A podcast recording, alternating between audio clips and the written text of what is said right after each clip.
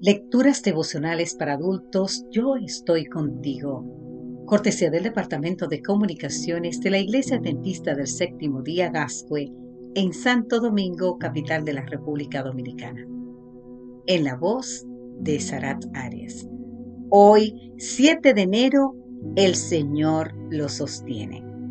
Salmos capítulo 37, versículo 24 nos dice, si el hombre cae, no se queda en el suelo porque el Señor lo sostiene de la mano. John N. Andrews, 1829-1883, es considerado como uno de los pioneros atentistas, cuya vida fue una fascinante aventura de fe. Una prueba de ello es cómo enfrentó la enfermedad y la posterior muerte de su hija Mary. En cierta ocasión, Mientras estaba impartiendo una campaña de evangelización en Europa, Andrews recibió un telegrama que le informaba que su hija Mary estaba muy enferma.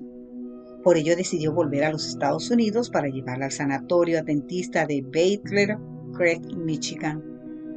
A pesar de que la jovencita recibió las mejores atenciones médicas bajo la dirección del doctor John H. Kellogg, la enfermedad le arrebató la vida. La muerte de su hija fue un terrible golpe para John. En una conversación con su amigo, el hermano Kinney, admitió que el fallecimiento de Mary le entristeció mucho. Y además, dijo hermano Kinney, me parece estar tomado de Dios con una mano adormecida, que no siente nada.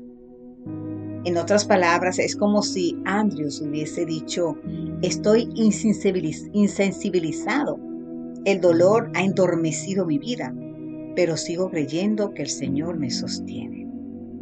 Las palabras de John evocan en mí las palabras del apóstol Pablo.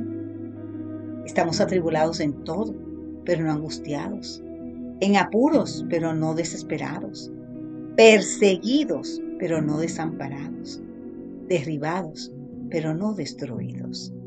Invito a leer el libro de Segunda de Corintios capítulo 4 exactamente versículos 8 y 9. Estas cuatro antitesis ponen de manifiesto que aunque somos frágiles vasos de barro, la excelencia del poder divino actúa poderosamente en nuestras vidas. Nos hace salir vencedores incluso en las circunstancias más adversas. Y es que la vida no es un episodio, es un proceso que va más allá de lo que estamos viviendo hoy.